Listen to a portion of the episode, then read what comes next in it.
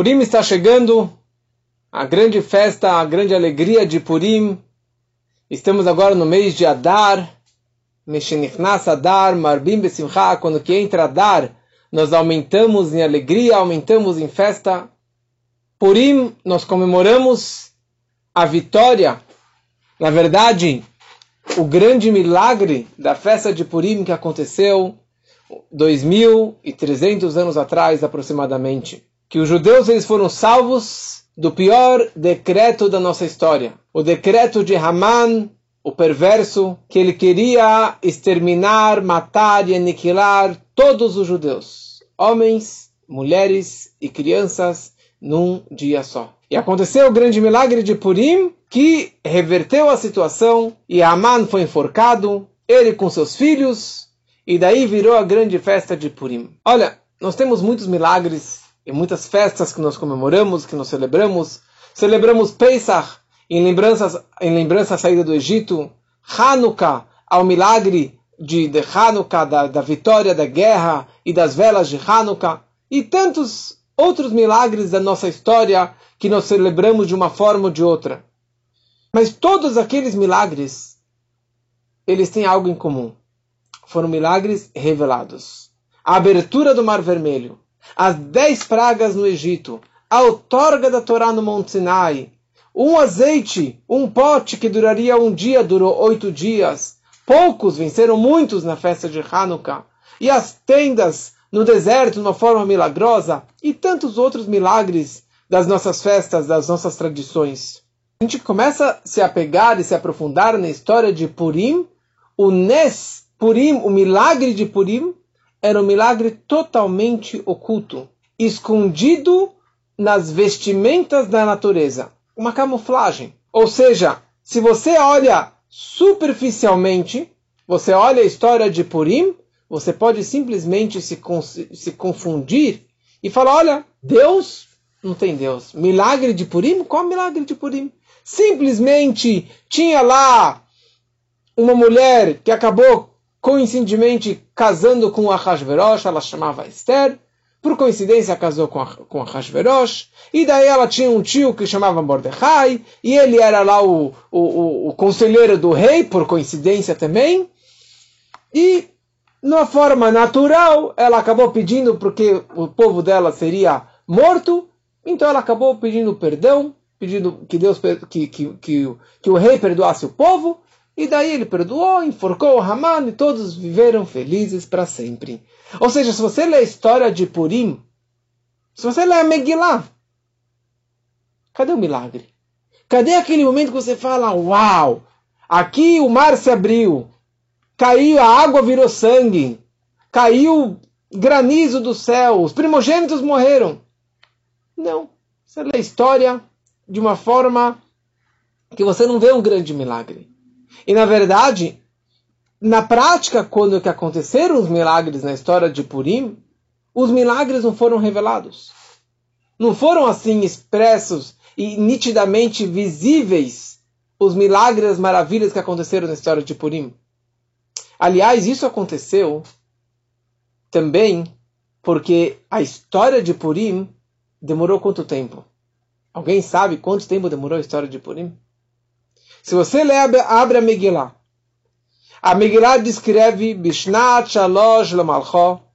No terceiro ano do seu reinado, ele fez uma festa, aquele banquete que ele convidou todos os reis, os príncipes, os ministros e convidou os judeus.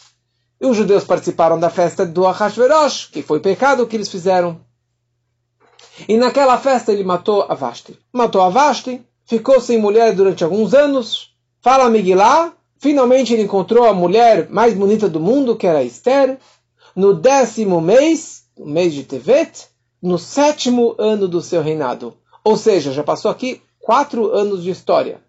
Ele começou a, a história de Purim, quer dizer, o banquete, que a Megillah começa descrevendo, Vaib o banquete que ele fez, foi no seu terceiro ano do reinado. Ele casou com a Esther no sétimo ano. E daí continuou toda a história, que tinha o Mordecai, e daí ele estava no palácio, tinha lá dois conselheiros, lá o Bictan e o Teresh, dois ministros estavam cochichando e queriam matar o rei. E o Mordecai escutou, contou para Esther, e a Esther contou para o rei, e os dois foram mortos e anotaram no livro de crônicas e de lembranças de memórias do rei. Daí veio Aman, queria aniquilar o povo de Israel, e ele fez um sorteio. Quando que ele fez o sorteio? Bishnat Temesre Lamelech Achashverosh. No décimo segundo ano do reinado do Achashverosh. Foi ali que ele fez esse sorteio. Ou seja, a Esther já estava cinco anos no palácio. E aparentemente você não vê nada nesses cinco anos acontecendo de especial. E na sequência, quando ele fez o sorteio, é aquela história que já contei, que o rei não podia adormecer, não conseguia adormecer, o rei não conseguia adormecer, e pediu o livro de lembranças de histórias do passado, e contou que o Mordecai salvou o Biktan e o Teresh, e coincidentemente o, o, o Haman apareceu no palácio bem naquele momento que o Ahasverosh não conseguia adormecer, e ele perguntou, o que, que eu faço com o homem que salvou a minha vida? E o Haman pensou, sou eu? Então sabe o que? Coloca no, no cavalo do rei, com o manto real, com a, caro, com a coroa real, e a pessoa vai, alguém vai puxar ele. Ele falou, faça isso com Mordecai. E daí o Amã começou a cair e cair. E daí a Esther fez a primeira refeição, a segunda refeição, até que o Amã acabou sendo enforcado morto. E daí a história continua. Ou seja, se você vê desde o começo da história do reinado do Ahasverosh, a história da, de Purim começa no terceiro ano do reinado dele. E depois o sétimo ano que ele casou com a, com a Esther. E depois o décimo segundo ano, quando que foi o sorteio do Haman. Então aqui você tem tantos anos de história, e você vai lendo a história, e como que todo mundo fala, a história de Purim a história Lailadim. Chag Adol Chag Purim, Chag Adol Lailadim. É um Hagadol Eladim, uma grande festa para Eladim, para as crianças. Calma aí. Então quer dizer, é uma festinha de máscara, de apito, de rash rash rash, de festa, de comida, de... mas é festa das crianças. Você pode ver na sinagoga, normalmente, está lotada a sinagoga de crianças. Porque muitas pessoas enxergam a história de Purim como se fosse realmente Haggadah Eladim, uma festa para as crianças, e não uma festa para os adultos, ou seja, não é uma festa talvez de verdade, ou não é uma história sobrenatural. Ninguém fala que Pesach é festa para as crianças, ou que Shavuot é festa para as crianças, que Rosh é festa só para as crianças. Mas Purim é festa só para as crianças. Por quê? Porque a gente olha a história de Purim como se fosse uma história normal, que não teve um milagre, que não teve a presença divina. Aliás, o nome Esther, perguntam nossos sábios no Talmud, Esther mina Torah minain. Da onde nós sabemos a palavra, onde aparece a palavra Esther na Torá? Fala a Torá, ve'anochi haster astir panai. Eu vou esconder e esconder meu rosto, disse Deus. Ou seja, haster, Esther significa esconder, estar por trás da máscara. Hoje em dia, todo mundo tem as nossas máscaras. Então isso, na verdade, se chama uma máscara, um Esther. A Esther vestiu uma máscara durante todos os anos que ela estava junto com a Hashverosh. Ela escondeu a sua verdadeira identidade. Como gravei no último shiur, a, a dupla personalidade da Esther, que por um lado ela era uma judia que guardava Shabbat, guardava Kasher, guardava as mitzvot, ia na mikve, e por outro lado ela nunca contou para Hashverosh, até a segunda refeição, que ela era judia. Na verdade, o nome dela não era Esther. O nome dela era Hadassah. Hadassah vem de Hadass, que é um cheiro gostoso. Mas ela mudou o nome para Esther porque ela realmente escondeu a sua pessoa, ela escondeu a sua verdadeira identidade judaica. E a grande pergunta é: qual dos dois milagres são maiores? O milagre de Hanukkah, que poucos venceram muitos e todos viram o milagre das velas que um pote durou oito dias.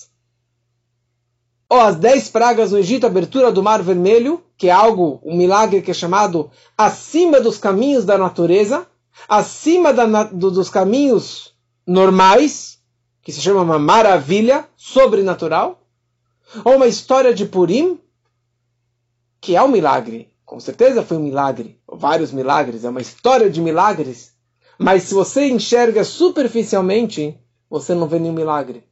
Você vê caminhos da natureza. Tinha um rei, uma rainha, matou a mulher, pegou outra, depois tinha lá o conselheiro, foi lá e matou e salvou. Mas você não vê um milagre assim, uma explosão, uma coisa sobrenatural. E a pergunta é qual dos dois milagres são maiores? Aparentemente, diríamos que o milagre de Hanukkah ou o milagre da abertura do Mar Vermelho, de Pesach, das pragas, é muito maior. Porque é algo que veio lá de cima, uma, uma maravilha que veio lá de cima. Já um milagre que está na natureza, ele é tão pequeno que ele se investe nos caminhos naturais, nos caminhos do cotidiano. Na verdade, explicam nossos sábios, explica Hassedut, que o milagre que se investe nos caminhos da natureza é um milagre muito mais elevado. Porque a fonte deste milagre é de um lugar sobrenatural. É um lugar muito mais elevado na divindade, na espiritualidade que representa o infinito. Quer dizer, é algo tão infinito que ele consegue também entrar dentro do finito e dos limites das regras da natureza.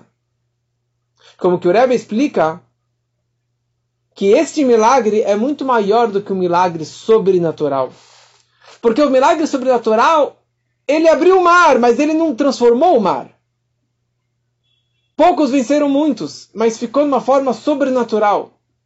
A grandeza do milagre sobrenatural, desculpa, do milagre que entra na natureza, que ele é tão poderoso que ele consegue também transformar os caminhos da natureza. Ou seja, quem faz milagres? Milagres, por que Deus faz milagres? Deus ele faz milagres muitas vezes, ou sempre ele faz milagres, para mostrar que o poder dele, que o reinado dele não é somente sobre o mundo superior, sobre o espiritual, mas ele tem o poder também dentro dos caminhos da natureza. Ele tem o poder também de transformar o mundo da forma que ele quiser.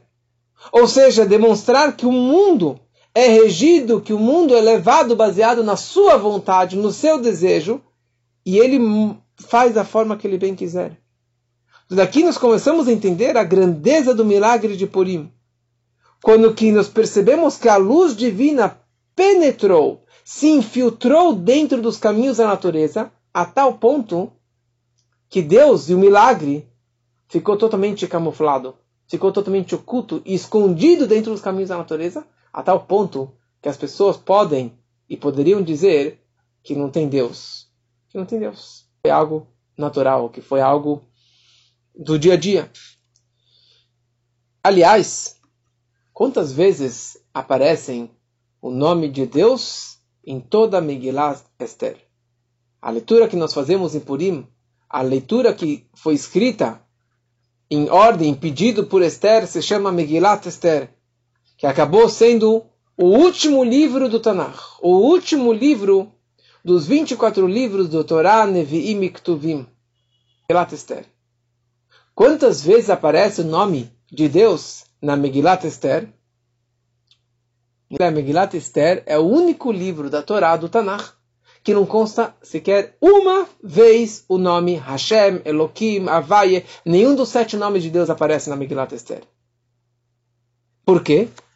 Porque isso, na verdade, explica o Ibn Ezra, o ele fala o seguinte, uma explicação, porque o, o, o governo persa, o povo persa, digitou ou traduziu a Megillat Esther, que foi digi, di, é, é, digitada, que foi escrita pelos nossos sábios, mas os persas traduziram isso no idioma persa e foi traduzido em vários outros idiomas. E se tivesse escrito o nome de Deus, eles iriam transformar isso em nome do Deus deles, da idolatria. O que eles fizeram com a nossa Torá? E fizeram o Novo Testamento, o Velho Testamento, pegando o nome de Hashem e colocando nomes de idolatria e nomes de impureza. Então, Essa é uma explicação por que não colocaram realmente o nome de Deus na Megillat Esther. Mas pela mística, pela Hassidut, é explicado o seguinte, como a gente explicou antes, já que a presença divina estava totalmente oculta, totalmente transparente, ou invisível, na verdade, em toda a história de Purim, então o nome de Hashem não aparece, porque não foi Deus que fez o milagre. Aparentemente não foi Deus que fez que a Esther aparecesse, não foi Deus, que no fundo foi Deus que fez tudo aquilo lá.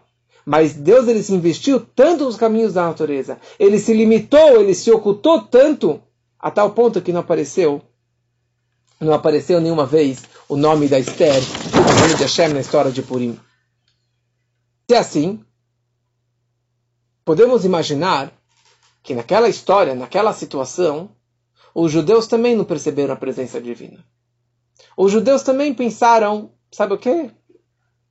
Olha só, veio aqui um Haman, um perverso, um antissemita, que odiava o povo de Israel, e ele falou, eu quero acabar com o povo de Israel. E ele foi lá, fez um decreto para acabar com todos os judeus. Pronto, deu uma fortuna para o rei, conseguiu convencer o rei que não era difícil, porque o rei era mais antissemita, odiava os judeus mais do que o próprio Haman.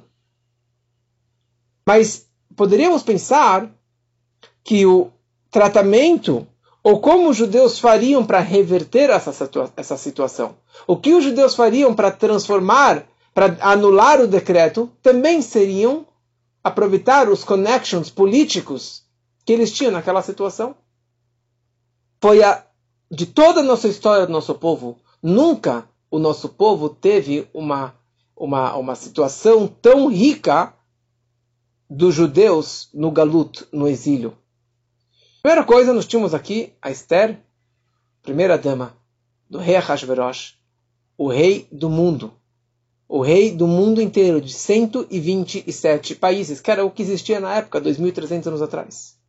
Mordecai, Fora que ele era o líder do nosso povo, ele era um dos ministros que sentavam no palácio do rei, que acabou virando o conselheiro do rei.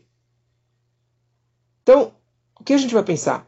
Imagina aqui, a mulher do rei é a primeira pessoa que vai chegar para lá vai falar, olha, querem me matar, eu sou judia, e pronto, reverta a situação. Ou Mordecai, ele vai aproveitar lá, eu sou conselheiro do rei, então vai lá, eu quero te dar um conselho, Vossa Majestade, que você vai fazer besteira em acabar com o povo de Israel. Não faça isso. Olha o que aconteceu com faraó, olha o que aconteceu com todos os nossos inimigos. Bem nessa situação tão iluminada, tão é, premiada de posições políticas, estratégicas que o povo de Israel eles tinham, veio o pior decreto de Amã aniquilar todos os judeus, homens, mulheres e crianças, num dia só.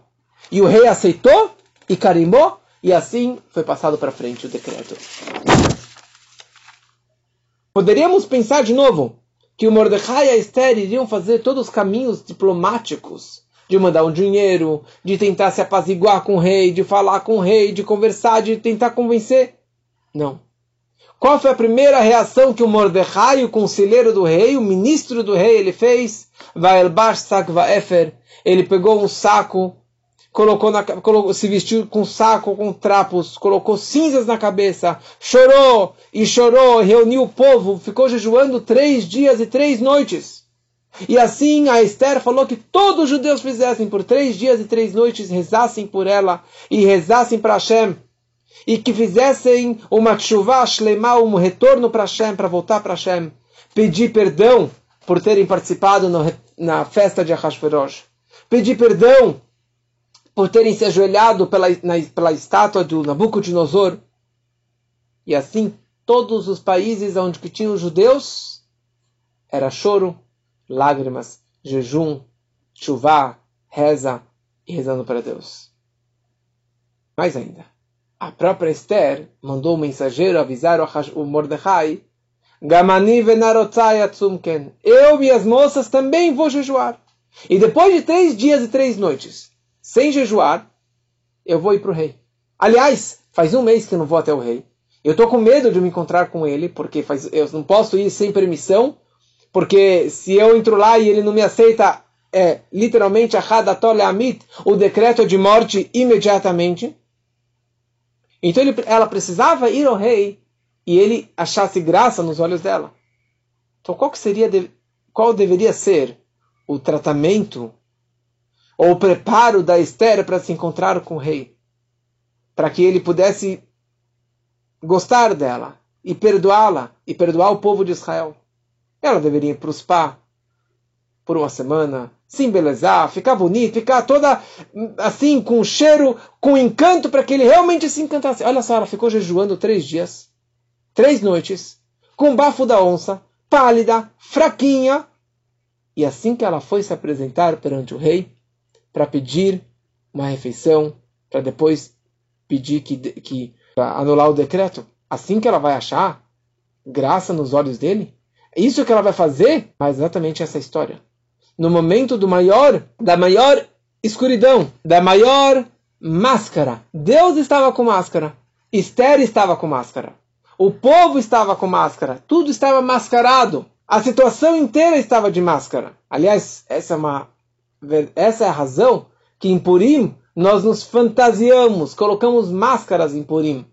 Porque toda essa situação era uma situação de máscara, de, de, de é, camuflagem. A salvação divina estava escondida, a presença divina estava escondida, e o povo de Israel entendeu, e principalmente os cabeças, que era Mordecai, a Esther e os sábios, eles entenderam que para reverter a situação não era baseado nos caminhos da natureza, não era ficar bonita para o Hashferosh, não era usar os caminhos diplomáticos. O povo de Israel sabia que no momento que veio esse decreto sobre eles, primeira coisa que preciso fazer é rever a minha ligação com Deus. Ele que é o meu protetor, ele que é o meu salvador, é ele que vai, ele que trouxe o decreto e ele que vai tirar esse decreto. Na verdade, o povo entendeu que Haman era um simples marionete, era um bonequinho fazendo uma missão de Deus. Deus que queria esse decreto que acontecesse, para o povo chacoalhar o povo para que fizessem chuva. E foi o que aconteceu na prática.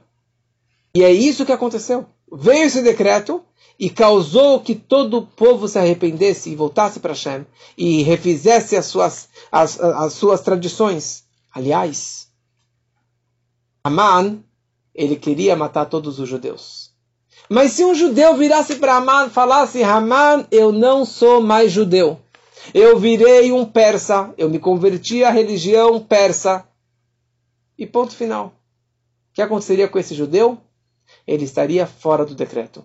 Diferente de Hitler e Marchemon no Holocausto.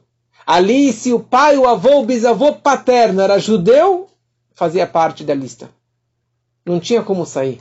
Não interessa se você faz parte do Partido Comunista. Se você está assimilado, se você, sua mãe não é judia, seu pai não... Se você tem sangue de algum ancestral, você fazia parte. Na história de Haman, não. Na história de Purim, se um judeu largasse a sua religião, ele estava fora do decreto. Quantos judeus largaram a religião? Quantos judeus nesse momento eles abandonaram a fé judaica e foram Haman e viraram um bom persa. Realmente nenhum judeu abandonou a sua fé. Nenhum judeu do mais assimilado, daquele que foi na festa de Ahasverosh, daquele que se curvou para a estátua de Nebuchadnezzar, para aquele que estava assimilado, que já estava casado com uma moça persa, nenhum judeu abandonou a fé judaica. Nenhum judeu, sabendo que ele seria morto amanhã, porque o decreto estava lá, carimbado e, e, e espalhado pelo mundo todo. Nenhum judeu abandonou sua fé. Por quê? Porque naquele momento despertou a fé pura que tinha dentro de cada, de cada judeu. Isso nós vemos a frase que o Haman falou para Hashverosh. Ele falou a seguinte frase em hebraico: Yeshno am echad mefuzar meforad ben amim. Tem am echad, tem um povo espalhado entre todos os povos, em todos os, os países do seu reinado, Vedateihem Shonot. E a religião deles é diferente de todos os povos. Ou seja, Haman ele veio com o argumento que os judeus eles são separados, Eles são diferentes, eles têm outras crenças, outros costumes, eles não se assimilam. As regras deles, as leis deles, nós não precisamos nem deles nem da religião deles. Não é bom para ninguém. O que aconteceu no final? A salvação desse grande ódio, desse grande argumento do Haman, não veio mudando essa regra. Não foi se assimilando mais, mudando de religião e aceitando os costumes laicos do país onde que nós nos encontramos. Pelo contrário, veio no momento que eles fortaleceram essa, essa especialidade ou essa diferença, uniqueness do povo de Israel, que nós somos Amechad, um povo. Goy Echad Baaretz, um povo na terra. Na hora que eles fortaleceram a sua fé e a sua ligação com Shema Israel, Hashem, Elokeinu, Hashem, Echad, Deus é um, isso o que anulou o decreto. E mais ainda, Aman foi morto e todo o país foi passado, tudo que o Hashverosh fazia foi passado na mão do Mordecai Hayudi. Aquele Mordecai que não se curvou para o Aman, ele que começou assumir o trono e assumir o, o, o comando debaixo do Ahasverosh. Esse Mordecai Ayudi, com um orgulho judaico, ele nunca se curvou perante o Haman. Nenhum momento. Este Mordecai, ele rasgou sua roupa, colocou saco e colocou cinzas. E no final ele saiu com, com o manto real, brilhante, com coroa, com ouro e com prata, com diamantes, e ele recebeu o palácio de, de Haman e muita fortuna, e ele virou o homem mais importante na casa do rei em todos os países. Este Haman, que estava com tanta raiva contra Mordecai, e ele queria matar o Mordecai e todo o seu povo, o que aconteceu? Ele colocou o Mordecai em cima do cavalo. E ele declarou: Este é o homem querido perante o rei. E no final, o que aconteceu com ele? Saiu com o maior vexame e acabou sendo enforcado na, na forca que ele próprio plantou. Então, isso, na verdade, se aplica em todo o povo de Israel. Todo o povo de Israel. Antes, eles estavam morrendo de medo, e agora eles fizeram uma chuva, um retorno total para Deus. Sentaram de luto e jejum tantos dias, mas graças à união deles, e principalmente a união das crianças, rezando, implorando para Deus, acabou revertendo totalmente a situação. E essa é a nossa história. Esse é o segredo da sobrevivência do povo de Israel. Contra todos aqueles omdim aleinu lechaloteinu, como nós falamos na Haggadah de Pesach, que em toda geração tem aqueles que se levantam, que se erguem para nos exterminar, nos acabar. Toda geração. Sempre até Mashiach chegar, desde a outorga da Torá, nós tivemos e teremos inimigos. E a pergunta que nós estamos aqui ainda? Qual o segredo da sobrevivência judaica? Não é um país, porque nós temos, temos nosso país há poucas décadas. Não é o idioma, porque em cada país que os judeus estão, ou estavam, tinha outro idioma, se era o árabe, ou se era o yiddish, ou se é o inglês, ou se é o hebraico, ou se é o aramaico ou seu português.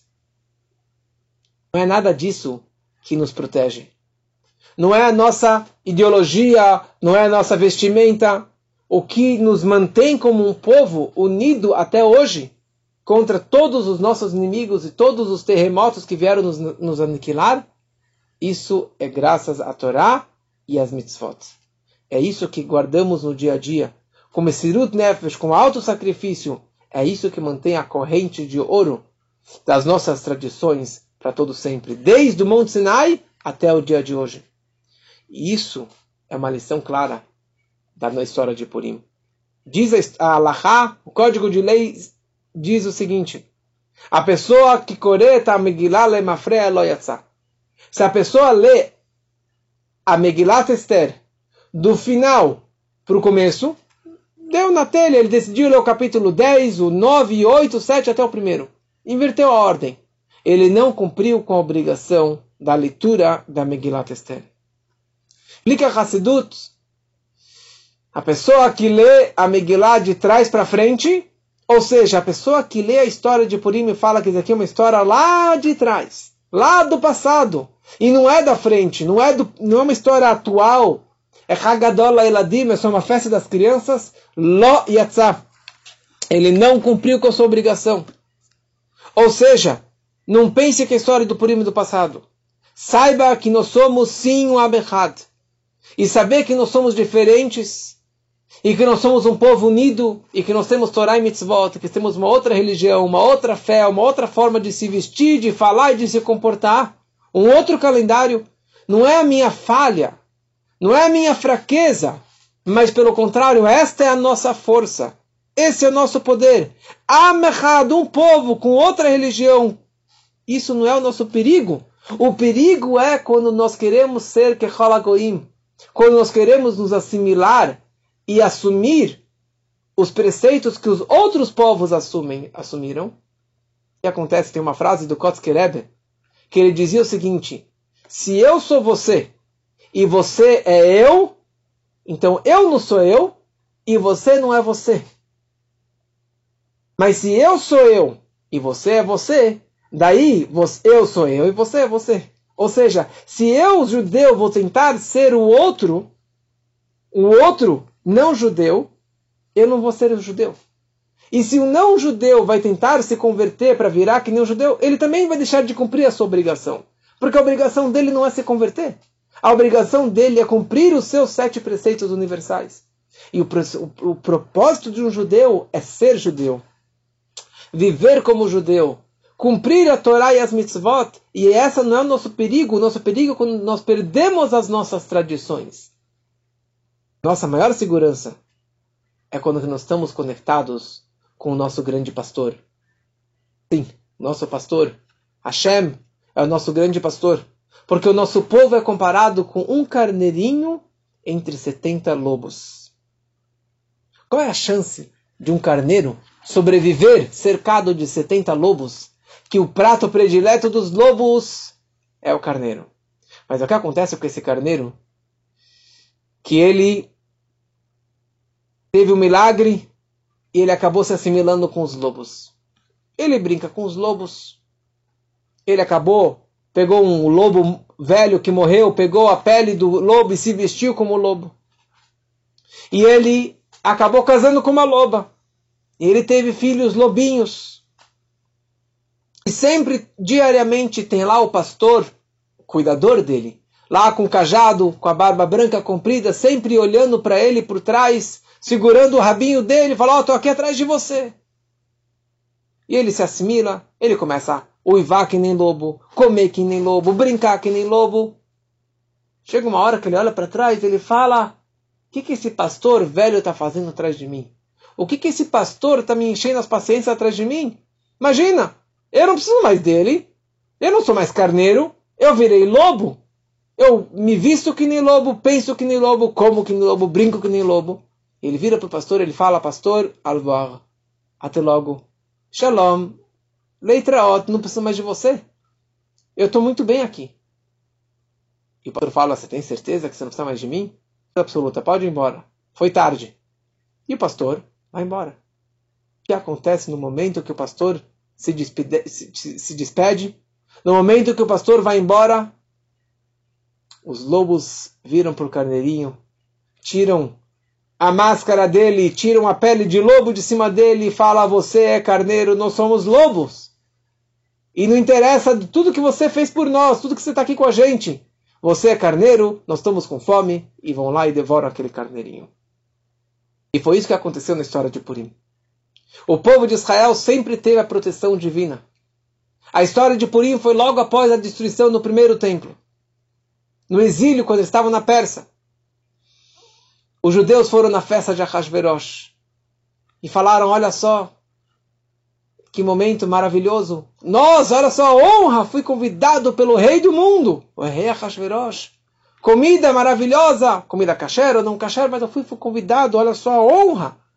E começaram a puxar o saco, começaram a, a dar todo o kavod, a honra para o rei. E daí a rainha Esther, imagina só, imagina só os connections que nós temos lá dentro. E depois o Mordecai vira o grande conselheiro. Olharam para Deus, falaram, Deus, tchau. Não precisamos mais da sua proteção. Nós estamos bem aqui politicamente falando, nós temos nossos connections políticos, nós estamos aqui muito bem protegidos, Mordecai, Esther, não precisamos mais do pastor. E Hashem falou, vocês não precisam mais de mim? Ok, tchau. Imediatamente que Deus se despediu, ou que eles despediram Deus, veio um Haman, veio o lobo mau, e queria morder o carneiro, queria devorar o carneiro. Peça no dia a dia, na nossa vida. Significa que não devemos usar os caminhos naturais.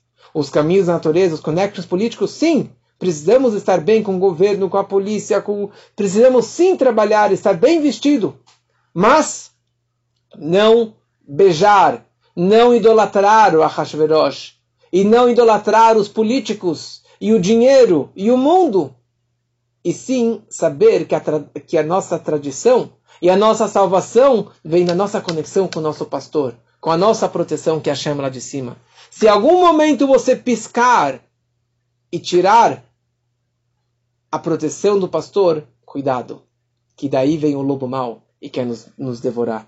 Então, sim, precisamos estar nos caminhos da natureza no mundo, fazer, trabalhar, mas trabalhar e semear, acreditando em Hashem que vai dar a bênção para que aquelas plantas cresçam. Eu vou trabalhar porque Hashem falou que eu tenho que trabalhar e a bênção divina vai vir no meu trabalho. Eu preciso fazer, me, cuidar da saúde, comer, malhar, mas não que a academia é o meu objetivo de vida. Não que a assimilação é o meu objetivo de vida. O meu objetivo de vida é a minha conexão lá em cima.